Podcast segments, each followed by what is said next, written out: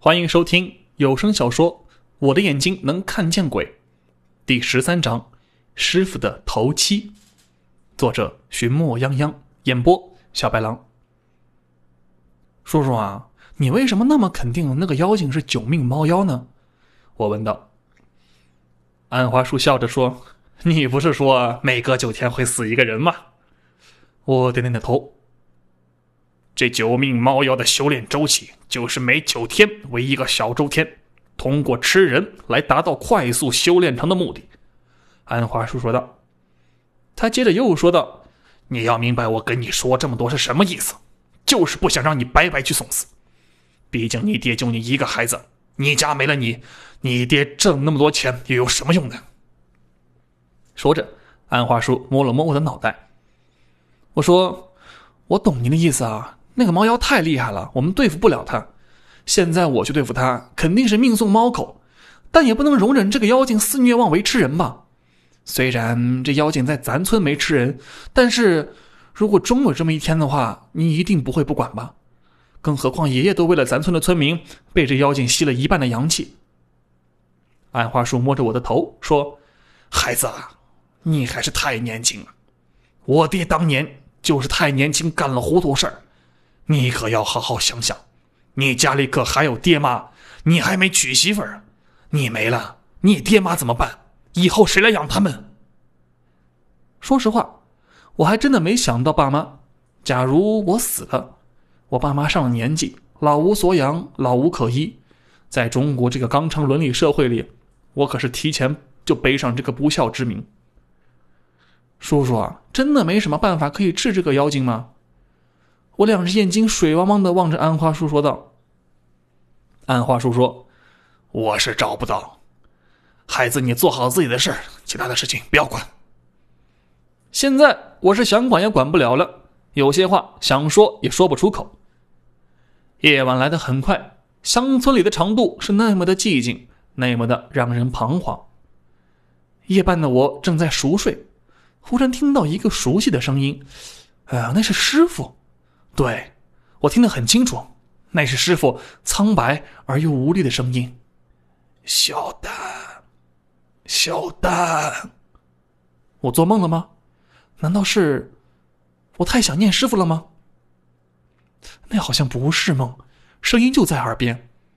师傅，我眼睛猛地一睁，喊道：“你醒了！”我定睛一看，真的是师傅，他就坐在我的床前。师师傅，您不是去世了吗？对呀，我是死了，可今天是我的头七呀！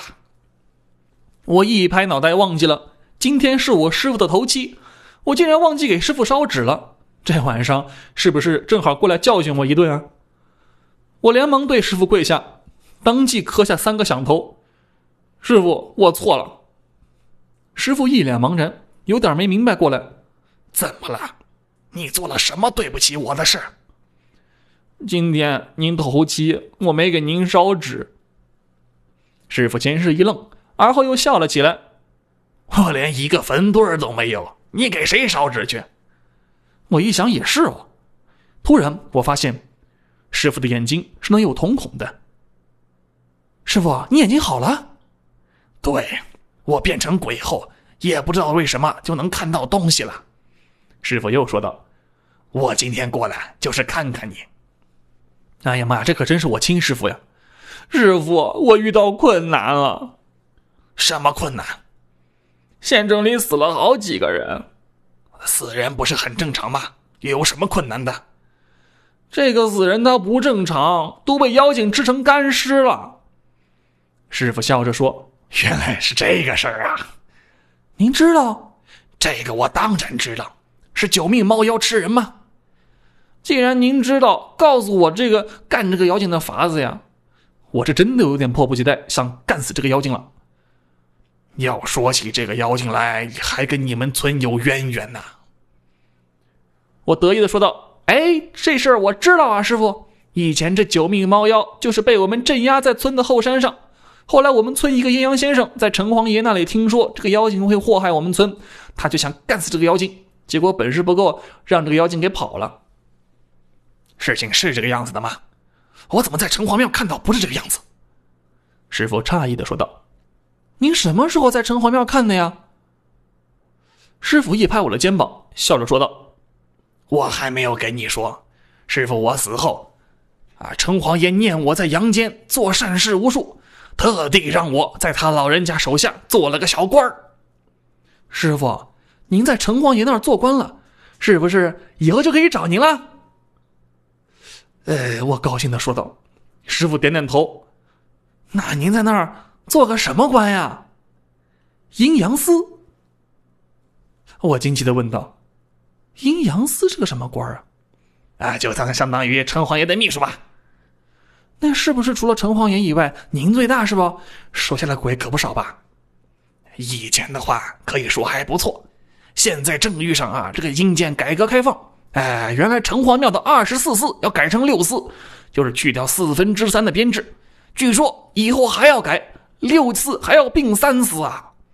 师傅有点郁闷的说道：“只听说过阳间的政府大力精简机构的，还没听说过阴间要闹改革的。为什么要改革呀？”我问道。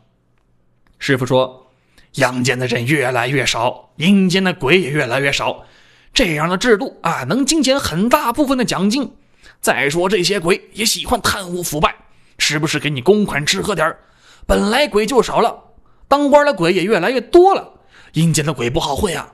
所以去掉点鬼就能节省很大的开支。哦，原来是这个样子啊！啊，原来是要维护阎王爷统治嘛。我在城隍爷那里做的阴阳司以后，在那儿看到本地啊很多的事件记录。这个九命猫妖就是我在上面看到的。那您都看到九命猫妖害人了，你还不管管啊？我嘟着嘴问道。师傅说：“我们是阳间的鬼，好吧？阴间的事情自然有阳间的人管，我们只管啊阴间的事情。等这个九命猫妖死了之后，我们才能好好教育他呢。按照九命猫妖这个寿命，我想师傅这个做鬼之年应该是管不了他了。”人家猫要九条命，得死到猴年马月，何况人家现在还在修炼，整不好还要一下跳成神呢。